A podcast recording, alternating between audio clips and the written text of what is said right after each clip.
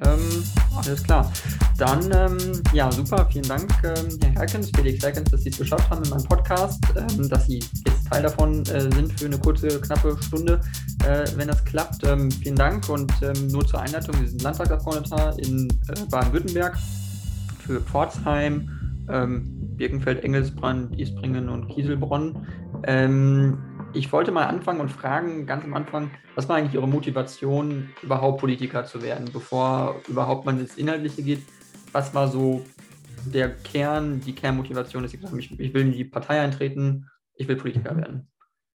Also das ist eine, eine gute Frage. Mein Ziel war nie, äh, Politiker zu werden als Beruf, sage ich mal, sondern ich bin eigentlich schon in einer, in einer sehr politischen Familie, sage ich mal, aufgewachsen. Mein Vater war schon immer gewerkschaftlich organisiert, äh, war zwar in keiner Partei, aber ähm, konnte immer mit ihm über alle möglichen politischen Themen ähm, diskutieren und er hat mich früh praktisch in Verbindung gebracht, auch mit den Gewerkschaften. Ich bin ganz früh schon Verdi-Mitglied äh, geworden, als ich äh, 15 ungefähr war und ähm, habe mich da praktisch dann, ja, so eine politische Meinungsbildung hat da so ein bisschen für mich gestartet. Und dann war für mich klar, dass ich irgendwie auch Lust hätte, mich parteipolitisch zu engagieren. Und ähm, war aber am Anfang gar nicht so sicher, wo ich da so richtig äh, hingehöre. Und da habe ich mir einfach von allen Parteien das Parteiprogramm durchgelesen und habe geguckt, was es so hier in Pforzheim gibt, auch an den Jugendorganisationen von den Parteien. Und da haben mich die Grünen einfach am meisten angesprochen, vom Parteiprogramm her, aber auch von den Leuten, weil ich da schon welche kannte, die da bei der Grünen Jugend waren. Und äh, die fand ich nett und cool. Und da bin ich dann mal hingegangen und äh, dann auch dort geblieben. Mhm, okay, also gab es jetzt kein äh, inhaltlich in dem Sinne nichts, was so dominierend war, sondern es waren eher die Leute, die dann wirklich vor Ort überzeugt haben und die dann dir einen Unterschied vielleicht gemacht haben zu, zu der anderen Partei oder so. Also dass es mehr die persönliche Überzeugung war und weniger das Inhaltliche, was jetzt total wichtig im, oder im Vordergrund stand? Ähm, doch schon, also schon noch das Inhaltliche. Ähm, mhm. Wir war vor allem damals waren so Themen soziale Gerechtigkeit, aber auch so Friedenspolitik. Äh, das war mir extrem wichtig. Mein Onkel, der war ganz stark in der Friedensbewegung aktiv, der kam aus Karlsruhe, der hat die mitgeprägt, der hat äh, da auch diesen Frieden schaffen ohne Waffen-Slogan äh, mit, mit erfunden. Also der war da von Anfang an sehr stark in der Friedensbewegung aktiv. Und ähm, die Grünen waren ja schon immer oder sind schon immer eine sehr pazifistische Partei, die auf äh, ja, Friedenspolitik einen Fokus legt.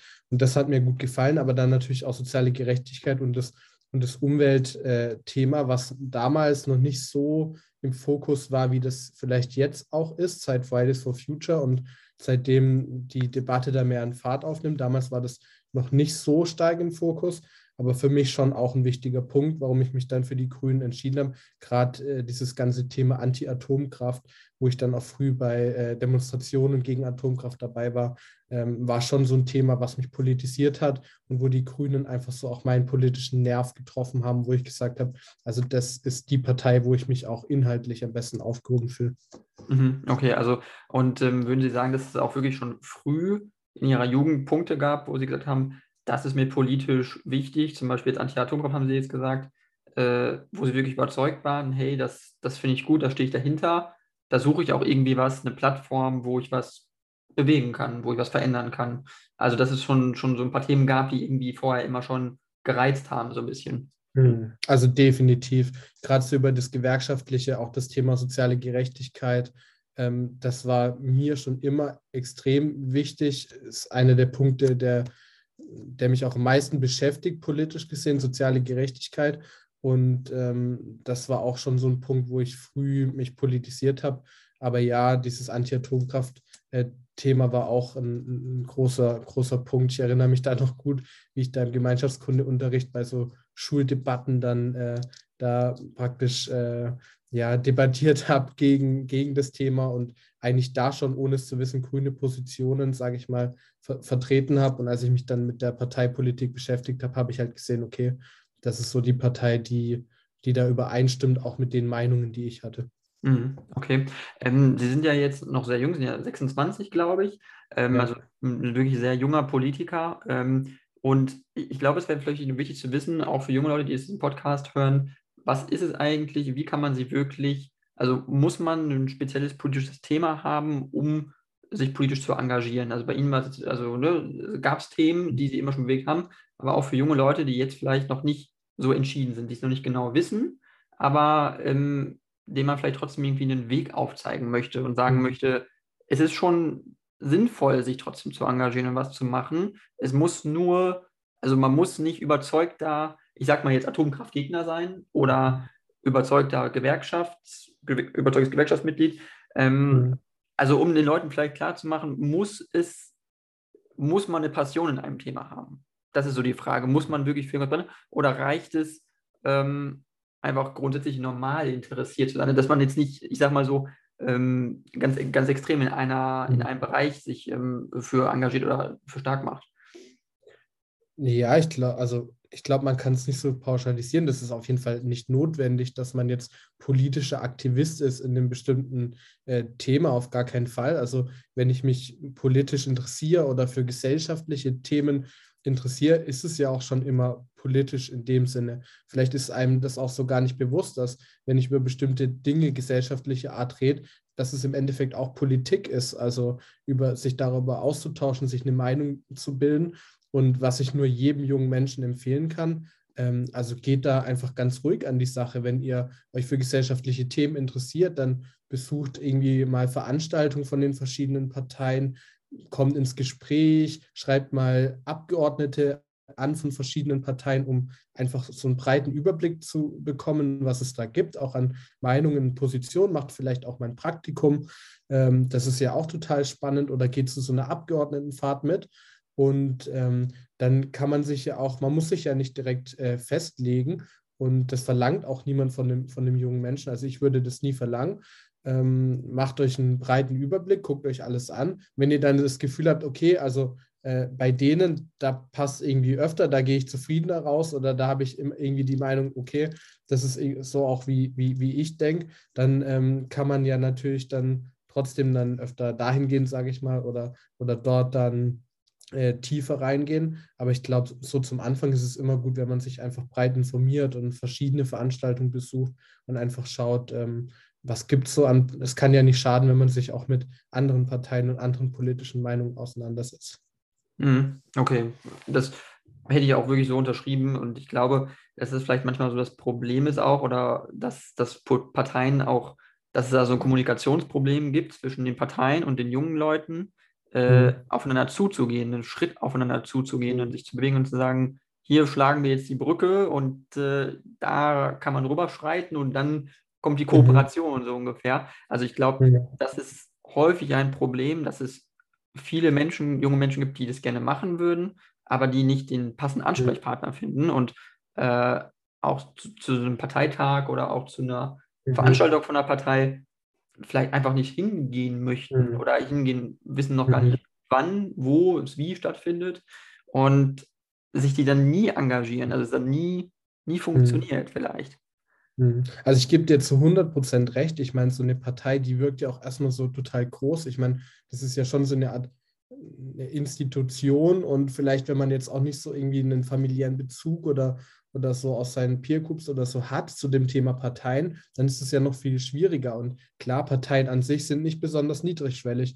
Da muss man, das muss man schon selbstkritisch irgendwie auch, auch so zugeben. Aber womit ich zum Beispiel gute Erfahrungen gemacht habe, ich mache so Schulbesuche, rede mit Schulklassen und ähm, dann gerade dieses Thema, das kommt oft auf, dass sie einfach nicht wissen, wo kann ich mich überhaupt hinwenden, äh, wer ist der Ansprechpartner, wo kann ich mir das mal anschauen.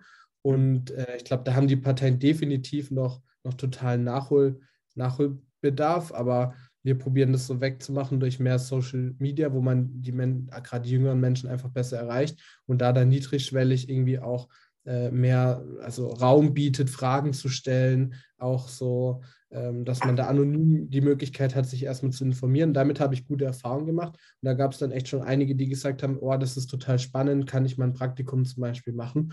Und ich glaube, das ist ganz wichtig, dass die Parteien da sich mehr öffnen, auch im Social-Media-Bereich äh, die Chance geben, dass die jüngeren Menschen Fragen stellen können und sich damit beschäftigen und auch einfach unverfänglich sich das mal anschauen, äh, können, ohne dass man da Druck ausübt und sagt, hier, du musst jetzt direkt Mitglied werden. Das war bei uns zum Glück noch nie so. Und äh, ich glaube, das ist auch der falsche Weg. Also die, ja, man muss da einfach offen und niedrigschwellig sein. Mhm. Das, das glaube ich auch, stimme ich absolut zu. Ähm, ich würde jetzt gerne noch mal auf den Wahlkampf zu sprechen kommen vom Landtag äh, letztes Jahr. Äh, da war es mhm. so, dass äh, ein AfD-Kandidat vorher äh, sozusagen das Mandat hatte, glaube ich, das vor, äh, für Pforzheim reingewählt wurde in den, Baden, mhm. den Landtag von Baden-Württemberg. Äh, und dann ist es ihn oder vielleicht auch, auch du sagen, also dir gelungen, ähm, einzuziehen und wirklich ihn mhm. zu schlagen und die Leute zu überzeugen als damals 25-Jähriger, du warst, glaube ich, 25, denke ich. Mhm. Äh, wie ist das dir gelungen und wie hattest du, hattest du den Eindruck, dass auch viele Leute vielleicht sagen, der ist zu jung, der hat nicht die Erfahrung, der kann das, der, der, also das vor allem von älteren Leuten vielleicht oft, oft kritischere Stimmen kommen oder Zweifel? Mm, also erstmal muss man sagen, es war ja echt eine total schwierige Situation für uns. Wir hatten bei der Wahl davor ganz knapp verloren. Wir hatten, glaube ich, der AfD-Kandidat hatte bei der Wahl davor mit 50 Stimmen äh, gewonnen, also richtig knapp. Und damals war ich schon Ersatzkandidat. Also ich hatte schon mal so einen Landtagswahlkampf mitgemacht. Ich wusste, was mich erwartet. Und ähm, klar, das Altersthema war schon immer so ein Punkt, auch dass ich noch studiere, war immer so ein Punkt, der so im, im Raum stand und dann auch von politischen Gegnern genutzt wurde, um mich ja da zu diskreditieren. Aber äh, im Endeffekt, glaube ich, hat mein Ergebnis ja da mir, mir recht gegeben, dass ich da trotzdem die Leute überzeugt habe. Und man muss natürlich auch sagen, ähm, ich habe das ja nicht erst seit gestern gemacht, sondern ich bin jetzt seit, ja, seit 2016 war ich dann schon im Gemeinderat der Stadt Pforzheim, habe kommunalpolitische Erfahrung gesammelt, war in unterschiedlichsten Initiativen hier in der Stadt unterwegs und habe mich bekannt gemacht. Und obwohl ich so jung war, wussten die Leute halt, was sie von mir erwarten können und wussten auch, wie meine Positionen sind. Und ich glaube, das hat dann einfach auch schon ältere Menschen ähm, auch überzeugt, weil sie halt wussten, was sie von mir, also weil sie mich halt teilweise schon kannten und auch wussten, was sie von mir erwarten können. Aber natürlich ist es ein Punkt, wo gerade jüngere Menschen immer mit konfrontiert sind, dass das Alter dann eine Rolle spielt und auch genutzt wird, um zu sagen, hier, ähm, der, der, ist ja viel zu jung, der hat ja noch keine Lebenserfahrung, noch nie, äh, keine Ahnung, wie lange gearbeitet. Aber ich finde das ehrlich gesagt immer so ein bisschen ähm, ja, ein bisschen komisch oder ein äh, bisschen merkwürdig, weil ja, jemand, der jetzt 50 ist und 30 Jahre davon als Buchhalter gearbeitet hat, der kann dann besser irgendwie sagen, wie es einem Bauarbeiter geht oder wie. Also in seinem mhm. Arbeitsleben kann man nie alle Berufe irgendwie mal erlebt haben. Und dieses Thema Arbeitslebenserfahrung, ähm, das finde ich einfach schwierig, weil das, das kann auch ein 50-Jähriger nicht von, von sich sagen, der immer in einem Beruf gearbeitet hat. Es kommt doch viel mehr darauf an, dass man offen ist, dass man sich mit den verschiedenen Bereichen austauscht und da offen ist für andere, sage ich mal, Lebensrealitäten und wie man damit umgeht und dann daraus Politik macht. Und da spielt das Alter für mich überhaupt keine Rolle. Entweder kann man das gut und hat ein offenes Ohr für die Leute oder man hat es halt nicht. Und ob man da 25, 50 oder 75 ist, das spielt für mich gar keine Rolle.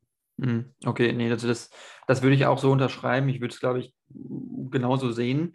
Ähm, was nur, glaube ich, häufig so ein Problem ist, ist, dass Leute einem vielleicht trotzdem mhm. diesen Mangel an Erfahrung vorwerfen. Ähm, aber eigentlich, worauf ich noch wollte, war, du sagst, die Leute kennen, kennen dich oder viele kannten dich zumindest, äh, weil du im ja. Gemeinderat unterwegs warst. Aber ich meine, Pforzheim ist ja auch eine Stadt von 30, 40, 50.000 Einwohnern, weiß ich jetzt nicht genau, ähm, wo es dann da. 130 fast. 130, okay. Und dann mit den ganzen Gemeinden drumherum und so. Also äh, da gibt es ja dann Wahlberechtigte von 60.000 bis 70.000, denke ich mal, unge ungefähr. Ähm, die kennen dich ja jetzt auch nicht alle, denke ich mal, direkt. Und mhm. wenn du dann 25 Prozent oder so bekommen hast, sage ich mal, haben ja dann schon 15.000 oder 20.000 für dich gestimmt. Ähm, ja. Dann stellt sich mir die Frage und vielleicht auch den Leuten, die zuhören, so, wie schafft man es trotzdem, so viele Leute zu überzeugen, mit denen man mhm. ja vielleicht doch nicht, also man kann mit denen ja persönlich in Kontakt treten, aber dass man jetzt stundenlang mit jeder Person, das ist ja unrealistisch, das schafft man ja nicht. Also, ähm, wie schafft man es, die Leute, die Menge zu überzeugen? Das ist eher so das, worauf ich hinaus will. Wie schafft man es, die größere Menge zu überzeugen? Ähm, also natürlich gehört einfach guter Wahlkampf dazu. Und ähm, ich bin froh, ich bin, ich bin gut vernetzt gewesen, auch in diesen äh, Gemeinden, die du ja genannt hast, die bei uns dazuhören, haben wir starke Ortsverbände gehabt, die mich unterstützt haben. Und natürlich schafft man das nicht allein. Man schafft es nur mit äh, auch Wahlkämpferinnen und Wahlkämpfern, die, die einem dabei helfen, die Multiplikatoren sind und dann in ihren Ortsteilen oder in Orten Werbung für einen machen. Aber ähm, klar, der Wahlkampf macht schon noch viel aus. Also ich habe äh, sehr viel zum Beispiel in digitale Werbung ähm, investiert in den Wahlkampf. Wir hatten da ein großes Paket. Ich habe da professionelle Videos gedreht. Ich habe ein extra äh, Frag Felix-Format, haben wir das genannt, wo wir in einem digitalen Raum als Avatar die Leute rumlaufen konnten und mir Fragen stellen auf meiner Homepage. Also sehr aufwendig irgendwie ähm, den Leuten die Möglichkeit gegeben, mit mir in Kontakt zu treten. Und ja, ich habe teilweise auch mit Leuten ein, zwei Stunden telefoniert. Äh, die konnten sich bei mir melden, habe ich halt so lange mit denen telefoniert. Das waren mhm. zwar lange Tage und äh, das war sehr anstrengend, der Wahlkampf, aber es war nicht mein erster Wahlkampf. Von daher wusste ich auch so ein bisschen, auf was es ankommt. Und ähm, ich habe mir halt für jeden Zeit genommen, weil jede Person ist wichtig, kann den Ausschlag geben. Haben wir, haben wir bei der Wahl davor ja gesehen, wo es an 50 Stimmen gehangen ist. Und darum habe ich da praktisch alles probiert, um jede Person einzeln zu überzeugen. Aber am Ende muss man natürlich auch zugeben, es hängt natürlich nicht nur allein am Kandidaten ab, sondern natürlich auch an der Partei und an der politischen Grundstimmung. Und äh, die Grünen haben eine gute Arbeit gemacht. Das wurde honoriert von den Wählerinnen und Wählern in Baden-Württemberg. Und das spielt dann natürlich äh, auch eine Rolle. Also man kann jetzt äh, nicht sagen, dass es nur an dem Kandidaten hängt. Es spielt natürlich schon auch eine Rolle, wie die Kampagne der Partei ist, wie die Partei die Arbeit gemacht hat in der Zeit. Und natürlich auch am Spitzenkandidaten mit Winfried Kretschmann, der halt auch gut gezogen hat. So ehrlich muss man auch sein. Und dann ist es eine Mischung aus den ganzen Faktoren, die dann dazu geführt haben, würde ich sagen. Mhm, okay.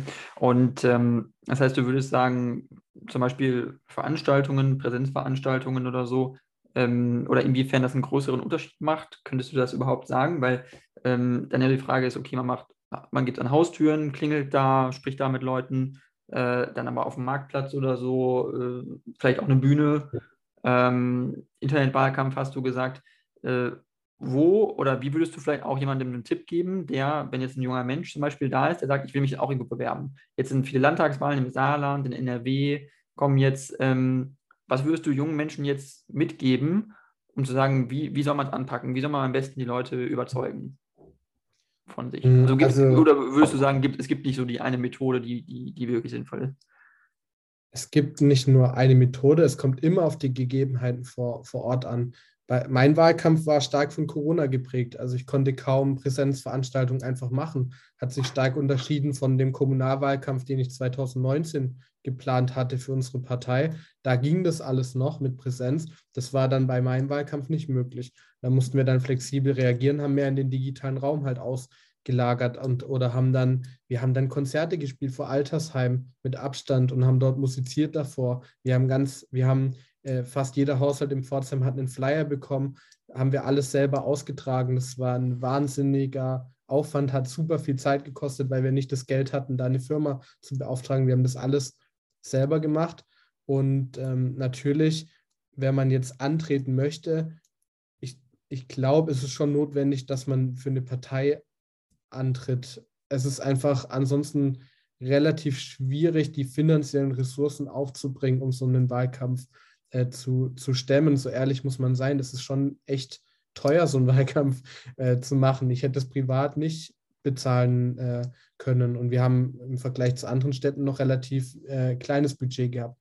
Mhm. Also wenn jemand kandidieren möchte, dann ist es, glaube ich, schon, schon sinnvoll, dass man sich anschaut, ob es vielleicht eine Partei gibt, die einem gefällt und dass man dann für die kandidiert und man darf das halt nicht unterschätzen, den finanziellen Rückhalt, den man dann hat von so einer Partei, aber eben auch diese ganzen Multiplikatoren, also die Menschen, die dann in der Partei mit dir, die, die helfen, Plakate aufzuhängen, die Flyer verteilen, die vor Ort bekannt sind und dich dann da äh, bekannt machen und für dich ein Wort einlegen. Das darf man nicht unterschätzen, das macht auch extrem viel aus. Mhm. Okay, verstehe. Ähm, ja, das sind alles total wichtige Punkte. Ähm, ich würde vielleicht nochmal noch auf einen weiteren Punkt eingehen, und zwar, also was deine inhaltliche Arbeit angeht im Landtag an sich.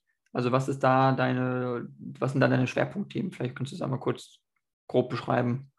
Ja, also ich bin in drei Ausschüssen. ähm, im Ausschuss für Wirtschaft, Arbeit und Tourismus, im Europaausschuss und im Petitionsausschuss. Mhm. Und ähm, so mein größter Schwerpunkt ist der Wirtschaftsausschuss. Da bin ich auch der Arbeitskreisvorsitzende für die Grünen. Ähm, also was ist das? Es gibt von jedem Ausschuss bilden die Parteien Arbeitskreise, wo man dann praktisch intern ähm, den Ausschuss vorbereitet und die politische Agenda für den Ausschuss festlegt und die Linie festlegt, ähm, Schwerpunkte setzt, wie was man zuerst umsetzt zum Koalitionsvertrag etc. Und da ähm, bin ich praktisch der Arbeitskreisvorsitzende und ko koordiniere unsere politische Arbeit im Wirtschaftsausschuss. Und ähm, das ist natürlich total spannend und mir auch wichtig, weil eben das Thema Arbeit durch meinen gewerkschaftlichen Background ähm, schon immer eine große Rolle gespielt hat. Und ähm, gerade wir in Baden-Württemberg mit der Transformation der Wirtschaft natürlich vor riesen Herausforderungen stehen.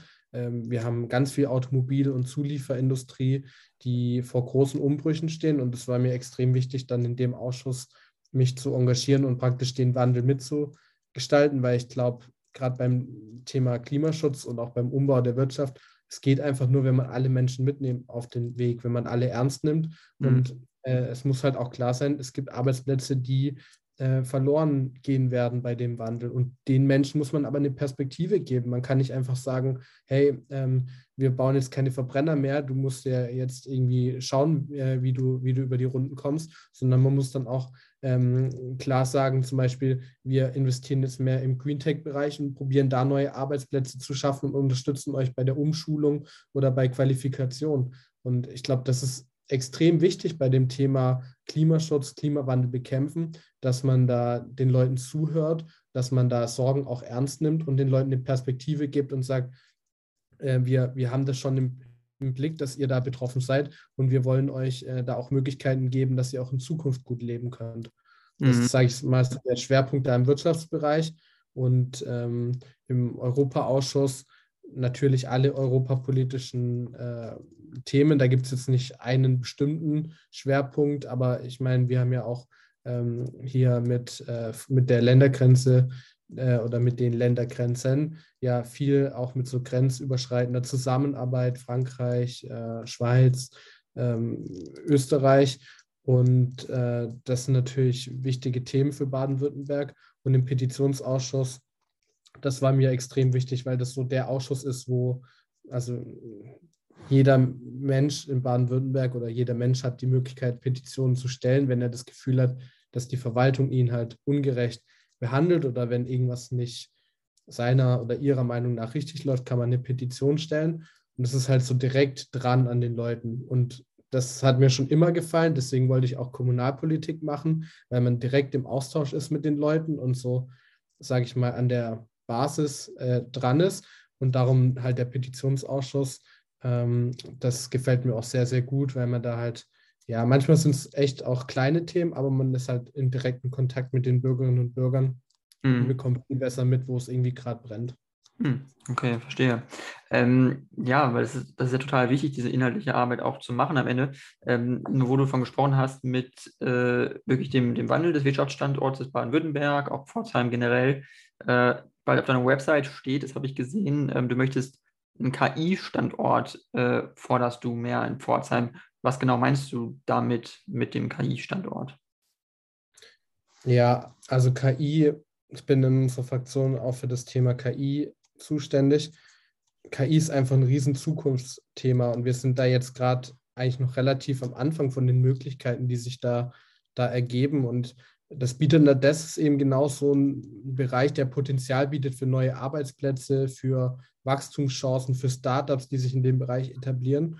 Und mir ist es halt ähm, gerade hier in Pforzheim wichtig. Wir haben in Pforzheim schon mal so einen Wirtschaftsbruch erlebt. Wir waren ja früher stark mit Schmuck, Uhren, Goldindustrie, ah, okay. ähm, wo es Pforzheim sehr, sehr gut ging, also wirklich sehr, sehr gut.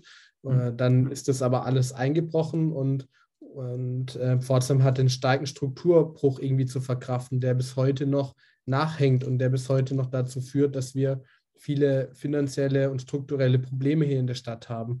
Und ähm, ich glaube halt, dass es jetzt wichtig ist, dass sowas nicht noch ein zweites Mal passiert mit der Zuliefer- und Automobilbranche, sondern dass man jetzt halt frühzeitig gucken muss, was sind so die Zukunftsfelder, wo, wo werden in Zukunft Arbeitsplätze entstehen und da dann echt gezielt zu investieren und und Firmen äh, hier anzulocken und Forschung zu betreiben, dass, dass wir eben nicht wieder so einen starken Strukturbruch hatten, wie wir den schon mal hatten in Pforzheim.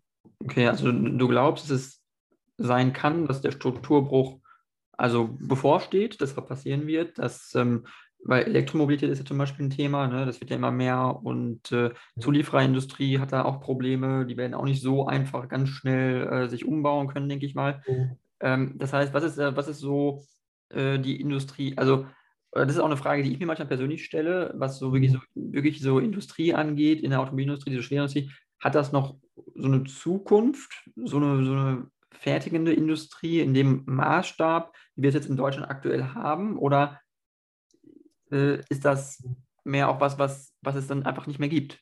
Also, weil Elektroautos sind viel einfacher, die kannst du einfacher zusammenbauen. Äh, und in 10, 15 Jahren gibt es keinen Verbrenner mehr, dann ist der weg dann bra den baut auch keiner mehr. Also du brauchst niemanden mehr, der das herstellt, diese ganzen Millionen hm. Teile. Das heißt, meine Frage ist so ein bisschen, diese wirkliche Industrie, diese Metallindustrie, hat die mhm. noch so eine Zukunft grundsätzlich?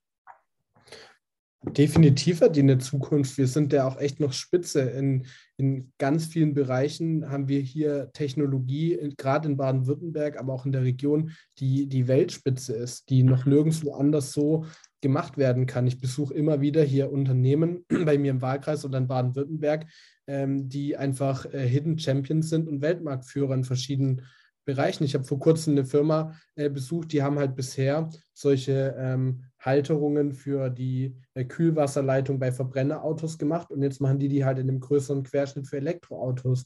Und das ist ja genau, sage ich mal, der, das Ziel, dass man die Firmen dabei unterstützt bei diesem Wandel. Und natürlich wird es äh, Firmen geben, wenn ich jetzt eine Firma habe, die rein spezialisiert ist auf den Bau von einem äh, Dieselmotor beispielsweise, ähm, dann, dann, dann wird das natürlich problematisch. Äh, aber ich glaube schon, dass da, dass, äh, da dass die auch die, diese Schwerindustrie eine Zukunft hat, aber man darf sich halt nicht allein darauf verlassen. Man braucht halt irgendwie einen, guten Mix und man muss eben auch die Zukunftstechnologien im Blick haben. Und es gibt da ja gute Untersuchungen, auch von der Agentur für Arbeit, die halt genau aufzeigen, wie viel Prozent äh, an Arbeitsplätzen sind gefährdet, wenn die Digitalisierung weiter voranschreitet und wenn der, Wirt, wenn der Wandel der Wirtschaft weiter voranschreitet.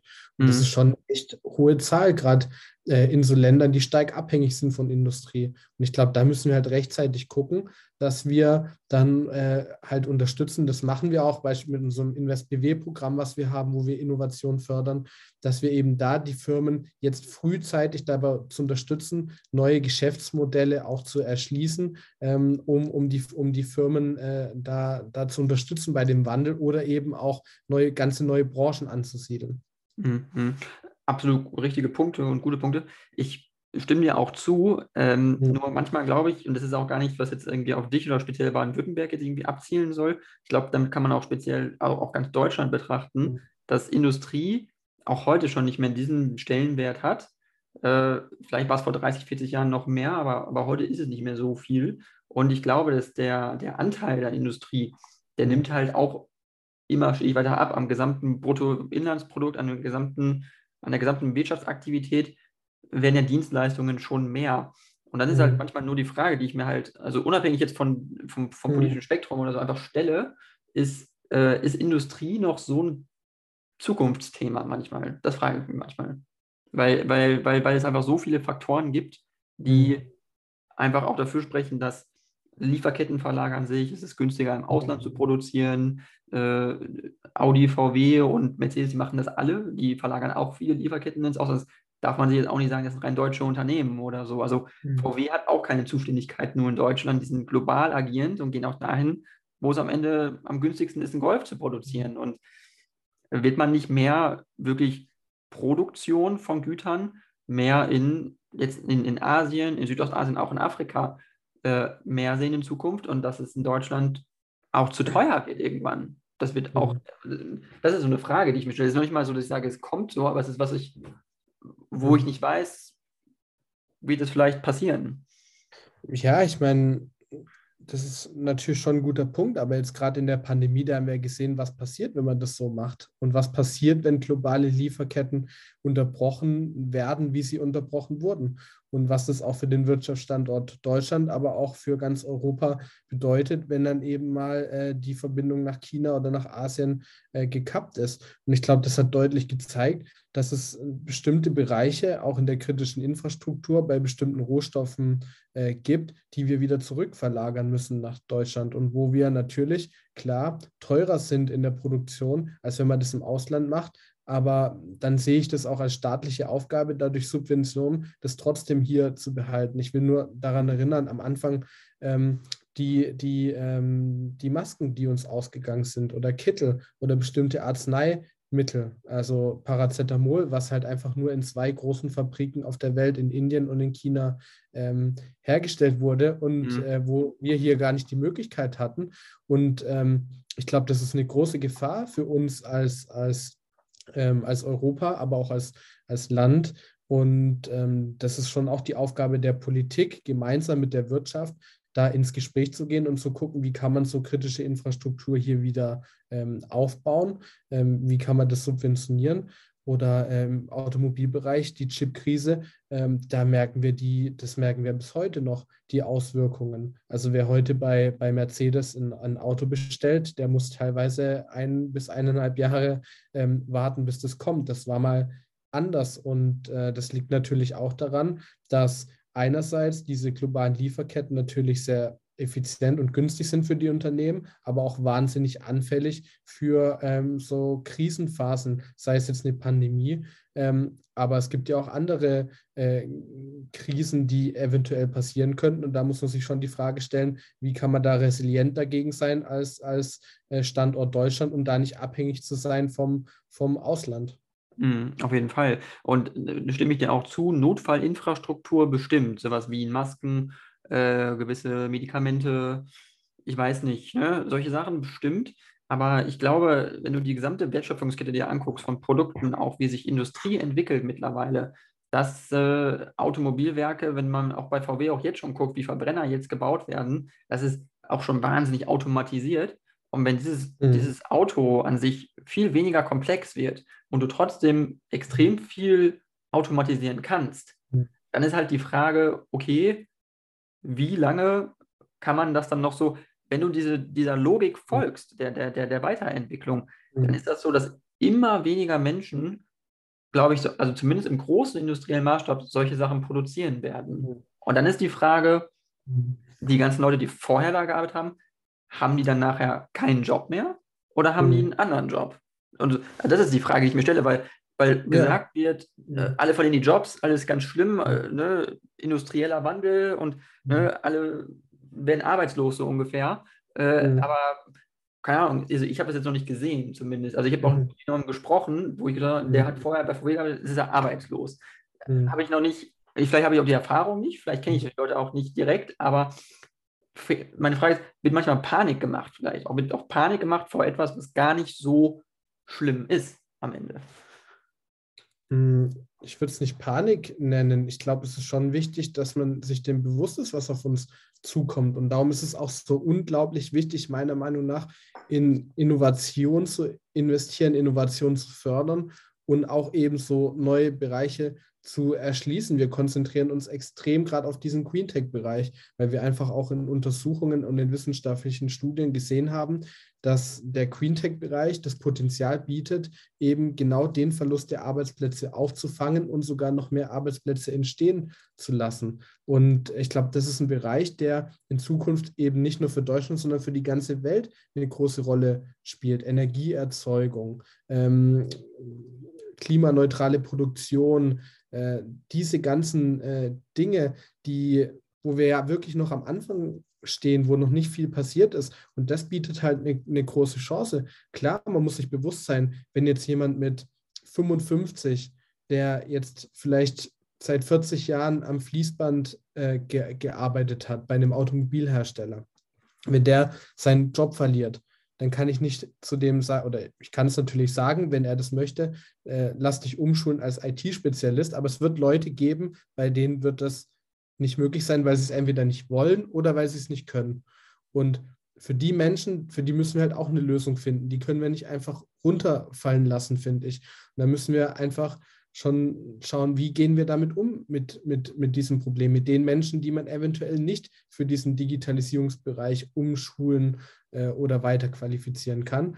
Und das ist eine große Herausforderung, wo es, glaube ich, auch noch keine endgültige Lösung äh, gibt. Und ich glaube, darin sehe ich auch ein bisschen die Aufgabe jetzt von der Bundesregierung ähm, oder von der Ampel, äh, jetzt da Antworten zu, zu geben, genau auf die Fragen. Das können wir nicht allein im Land Baden-Württemberg regeln. Ich glaube, da muss wirklich ähm, das, da muss Deutschland eine, eine Strategie dafür finden für das Problem. Mhm. Ja, definitiv. Deutschland muss eine Strategie finden. Es muss äh, irgendwas muss passieren. Nur auch das mit dem, weil du angesprochen hast, IT.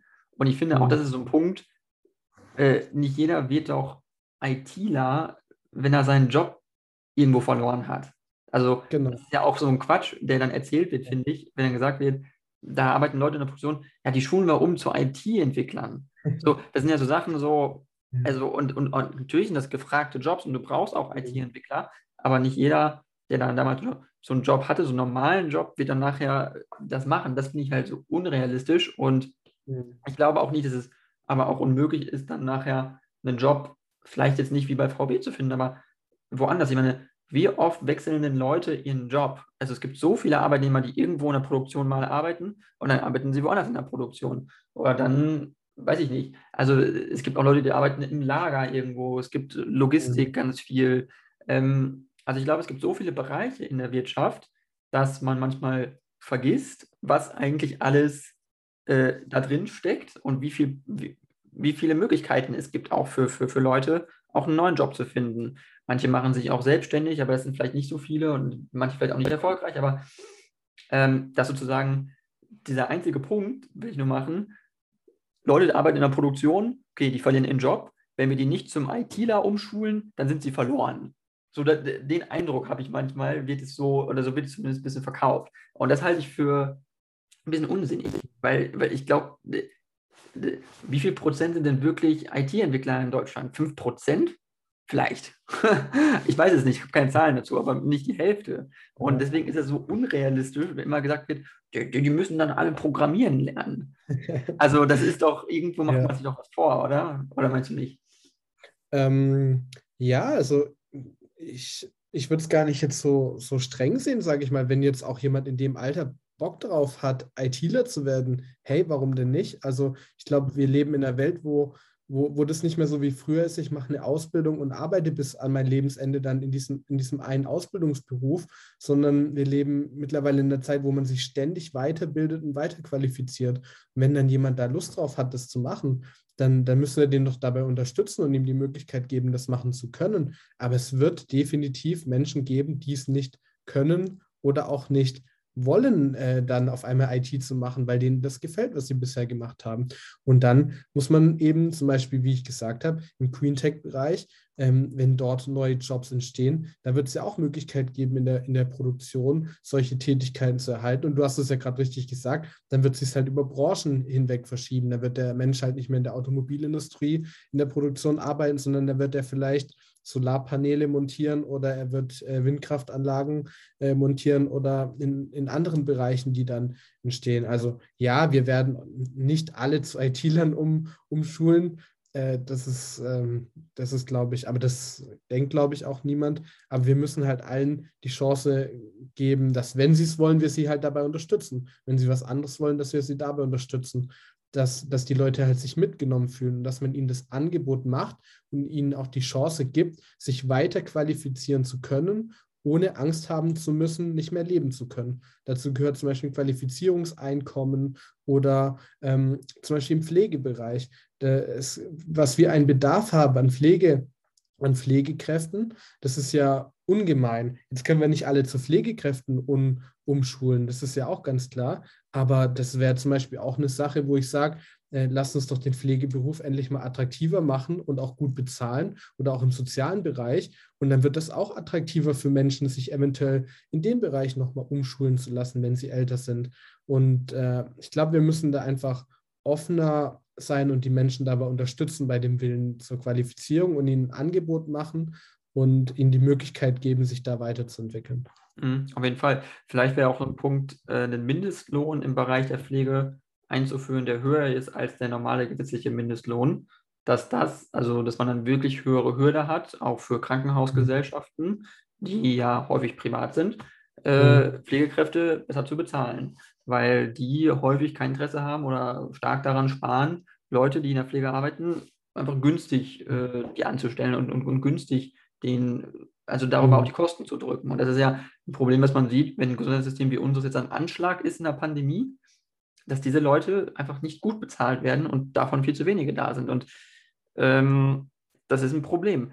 Nur trotzdem, der, der, der Bandarbeiter vom VW, ich glaube nicht, dass er nachher dann einfach in ein Krankenhaus geht und da, also entweder ne, ein Intensivpfleger wird oder ein normaler Pfleger, der wird auch nicht in ein Pflegeheim gehen, glaube ich, der, um da alte Leute zu pflegen. Ich glaube, so jemand eher guckt, okay, Bereich Metallbau, wenn ich da mhm. irgendeine Ausbildung gemacht habe, Fahrwerkmechaniker oder was weiß ich, dann gehe ich eher in diesen Bereich und gucke, was noch so da ist. Und ich glaube, manchmal äh, meint man gar nicht, was es alles an Möglichkeiten gibt, also am Markt, so kleine Metallbauunternehmen, kleine Mittelständler, 10, 15 Mitarbeiter mhm. oder so.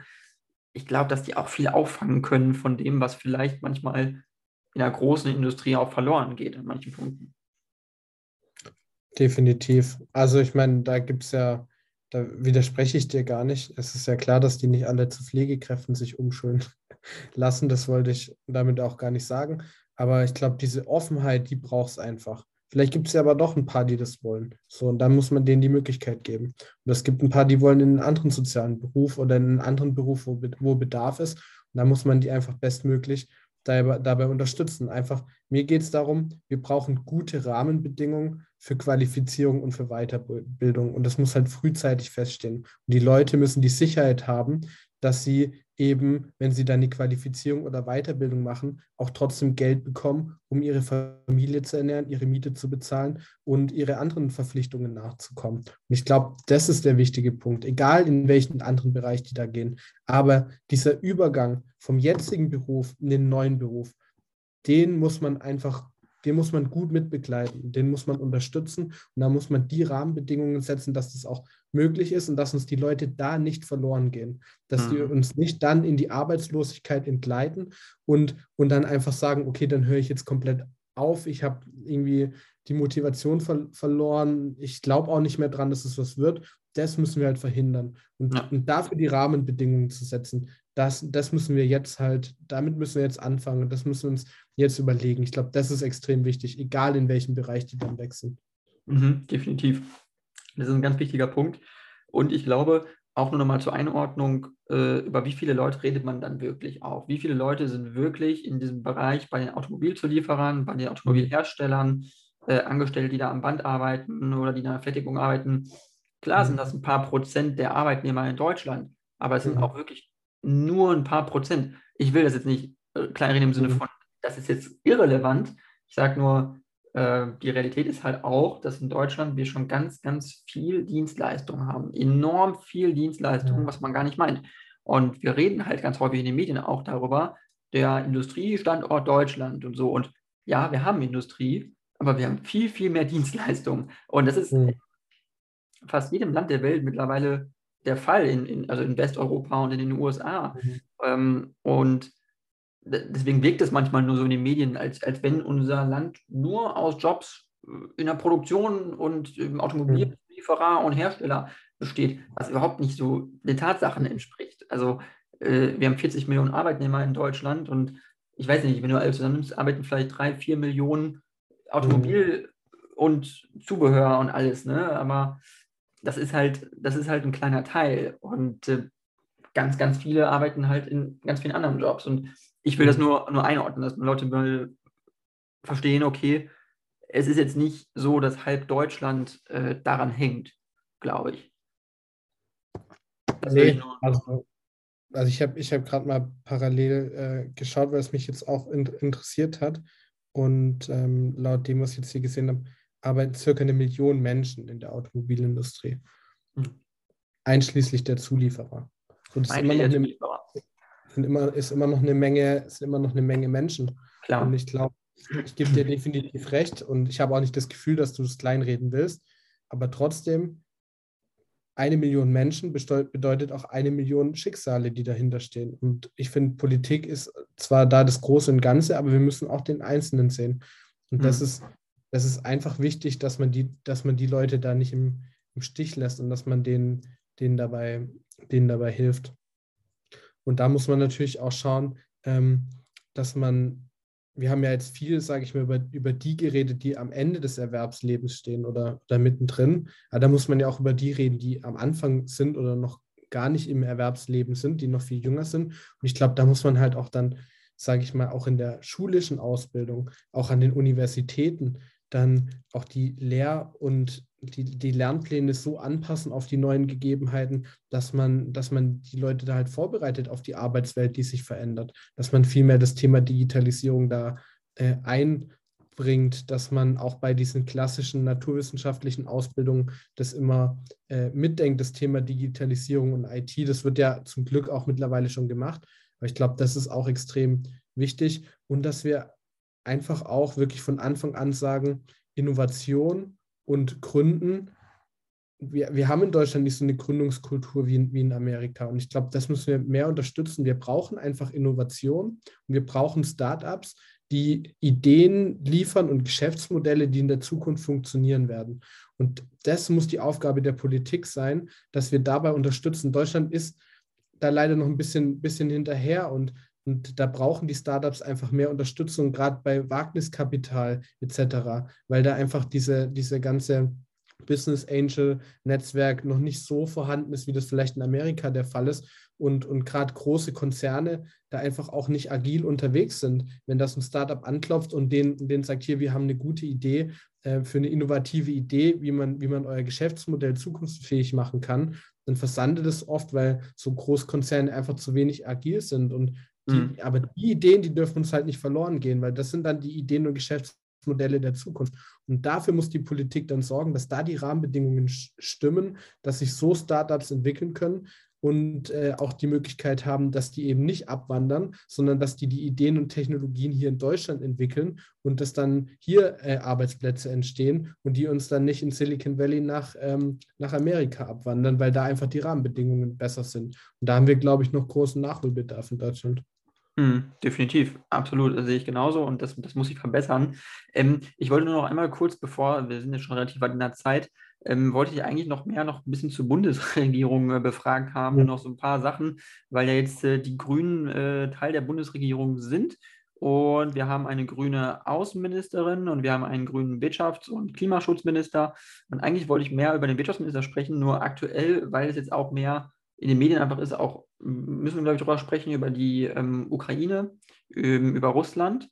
Mhm. Ähm, die Tatsache, dass, weil jetzt auch in den Medien Deutschland liefert keine Waffen an die Ukraine, ähm, möchte es nicht, möchte nicht, nicht unterstützen.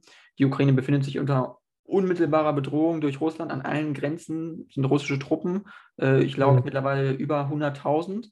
Ähm, wir haben ja eine deutsche, eine, eine grüne Außenministerin. Ich weiß nicht, wie die Grünen das jetzt bewerten und, oder wie du es auch persönlich bewertest, was jetzt eine Waffenlieferung äh, an die Ukraine angeht in diesem Konflikt. Ich meine, klar, ist Außenpolitik jetzt, aber es ist trotzdem mhm. ein springender Punkt, weil gerade die Grünen ja mhm. äh, auch eher wie die SPD eine Friedenspartei sind vom Prinzip her. Oder steht das irgendwie falsch ein?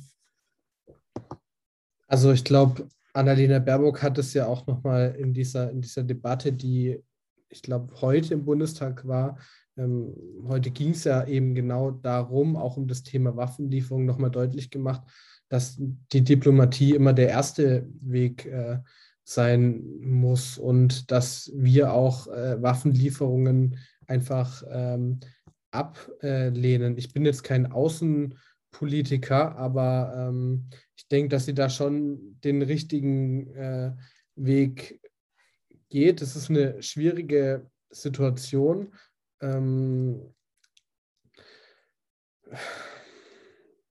ich bin da ein bisschen zwiegespalten und ist auch nicht das Thema, mit dem ich mich vordergründig äh, beschäftige, ehrlich, ehrlich gesagt. Aber ähm, ich glaube, dass der Dialog immer der bessere, der, der bessere Weg ist.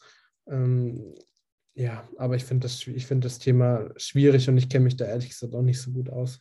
Mhm, ja, nee, war jetzt auch nicht im Sinne von, dass du jetzt da eine Lösung äh, mhm. präsentieren müssen. Es ist, weil es halt für mich zumindest, und, und das muss man, glaube ich, nur so sagen, äh, mhm. es ist ein kriegsähnliches Szenario, was da vor der Tür steht. Mhm. Man weiß auch nicht, wie weit Russland gehen würde, wenn es wirklich das möchte, wie mhm. weit Putin gehen würde. Kann ich überhaupt nicht mhm. einschätzen, aber die Tatsache, dass er die Krim besetzt hat, die Tatsache, dass die Ostukraine besetzt ist oder unterstützt wird von den Russen, äh, die prorussischen Separatisten nach wie vor Krieg führen gegen die ukrainischen Soldaten. Ähm, das sind alles Sachen, da wurde ein Land besetzt durch ein anderes Land in Europa. Und das ist was, was wir seit eigentlich dem, ich würde sagen, ja, seit dem Kosovo-Krieg ja auch so nicht mehr erlebt haben in dem Sinne. Und das sind so Dinge, äh, das kann man auch nicht einfach wegdiskutieren und sagen, wir, wir, also und was mich nur stört, ist diese, diese deutsche, dieses deutsche Raushalten wieder.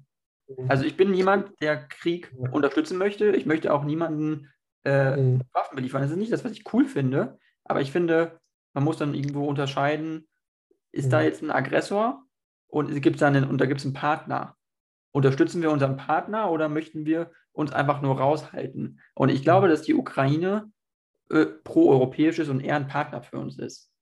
Ja, also ich glaube, Deutsch, Deutschland hat eine ganz wichtige Rolle auch in Europa, was das Thema betrifft. Und es wurde ja ganz richtig gesagt, wenn Deutschland in dem Punkt schwach ist, ist auch die EU schwach. Und ich glaube, es muss einfach klar sein, dass jegliches militärisches Handeln von Russland äh, klare Konsequenzen nach sich zieht.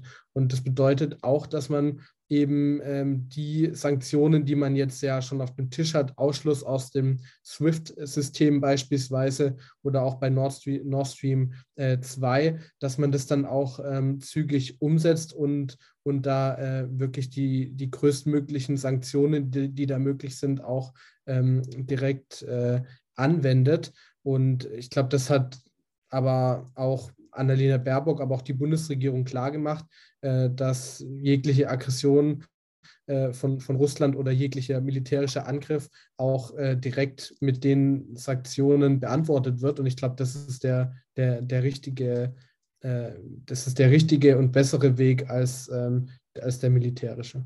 Mhm. Okay, ja. Die Antwort reicht mir auf jeden Fall aus. ähm, war schon diplomatisch ausgedrückt auf jeden Fall an dem Punkt. ähm, ja, ich glaube, äh, man wird es sehen, wo das hingeht. Ähm, dann noch kurz zum Abschluss, äh, bevor wir zum Ende kommen, wollte ich noch einmal fragen, ähm, was es wirklich ähm, das Klimaschutzministerium angeht von äh, Robert Habeck. Mhm. Ähm, was äh, glaubst du oder was hoffst du, ähm, kann beschleunigt werden jetzt noch äh, mit ihm persönlich, äh, was in den letzten 16 Jahren vielleicht auch mit der CDU geführten Bundesregierung vielleicht auch liegen geblieben ist? Kann man wirklich einen Unterschied machen oder kann man auch einen Unterschied machen innerhalb von vier Jahren?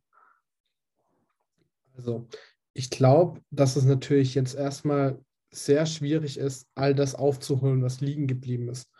Und dass es da auch einige Sachen gibt, die die alte Bundesregierung uns hinterlassen hat, die, die sehr schwierig sind. Beispielsweise dieses ähm, Förderprogramm für, für Bauen, was ja jetzt äh, eingestellt werden musste, weil die Förderhöhe der Anträge einfach ganz massiv das äh, Budget überschritten hat ähm, hätte eigentlich schon längst eingestellt werden müssen. Man hat das sehenden Auges weiterlaufen lassen und äh, Robert Habeck hat jetzt praktisch den schwarzen Peter, weil er gesagt hat, hier eigentlich hätte man das schon längst stoppen müssen, weil die Förderhöhe überschritten ist. Und genauso gibt es halt einige Punkte, die erst aufgearbeitet werden müssen. Aber eins ist ja ganz klar, einer der wichtigsten Punkte, der ist vor allem der, der schnelle und massive Ausbau von erneuerbaren äh, Energien. Nicht nur auf Bundesebene, auch hier für uns im Land. Wir haben ja eine Erneuerbare Energie-Taskforce. Und das ist nicht nur für die Gesellschaft wichtig, sondern auch für die, für die Wirtschaft. Und ähm, da, glaube ich, muss es Lösungen geben, dass, dass da Verfahren beschleunigt werden. Es kann nicht sein, dass teilweise äh, fünf, sechs Jahre vergehen, bis dann so ein, bis eine Windkraftanlage mal genehmigt ist. Wir müssen da einfach schneller werden. Wir müssen die erneuerbaren Energien noch viel stärker ausbauen. Und ich glaube, das ist auch ein richtiger und wichtiger Weg. Ähm, jetzt die Stimmen, die sagen Atomkraft. Also wenn man sich jetzt äh, anschaut, dass Frankreich, das ja auf Atomkraft sitzt, äh, setzt, ganz massiv angewiesen war auf deutschen äh, Strom und dass die Strompreise für äh, Solar- und Windenergie stark äh, gesunken sind im Vergleich zu Öl und Gas, dann ist es, glaube ich, extrem äh, wichtig, dass wir da dranbleiben und die erneuerbaren Energien ähm, ausbauen. Und ich glaube, da gibt es sehr viel Nachholbedarf. Aber das ist unglaublich wichtig für den Wirtschaftsstandort Deutschland, aber auch für die äh, Menschen hier äh, in Deutschland, die ja äh, mit hohen Strompreisen ähm, konfrontiert sind. Und äh, ich glaube, es ist auch gut und richtig, dass jetzt direkt gesagt wurde, die EEG-Umlage wird gestrichen, um da auch für ähm, Entlastung zu sorgen für die Bürgerinnen und Bürger. Mhm. Okay, ja, das klingt auf jeden Fall nach einem Plan. Äh, wollen wir hoffen, dass es ihm gelingt, äh, dass er da auch Bewegung reinbringen kann. Gehe ich aber von aus. Also ich denke, er ist auf jeden Fall ein Typ, der auch ein bisschen mehr frischen Wind reinbringt. Das hoffe ich mir von den gesamten Ministern und äh, man wird es sehen. Ähm, ja, Felix, vielen Dank auf jeden Fall, äh, dass du Zeit gefunden hast. Ähm, Nochmal ein super cooles Gespräch. Ähm, ich weiß nicht, ob du noch eine Message loswerden möchtest, kurz vorher, was dich persönlich betrifft oder irgendwas zu deiner Politik oder so. Ähm, ansonsten würde ich jetzt schon die Session damit beenden. Ich hoffe, dass wir uns nochmal sprechen, vielleicht irgendwann. Ja, vielen Dank dir und ähm, bleibt alle gesund. Äh, und würde mich freuen, wenn wir uns nochmal hören. Fand es echt äh, spannend, interessant, waren gute Punkte. Danke dir. Danke, Maus. Alles klar.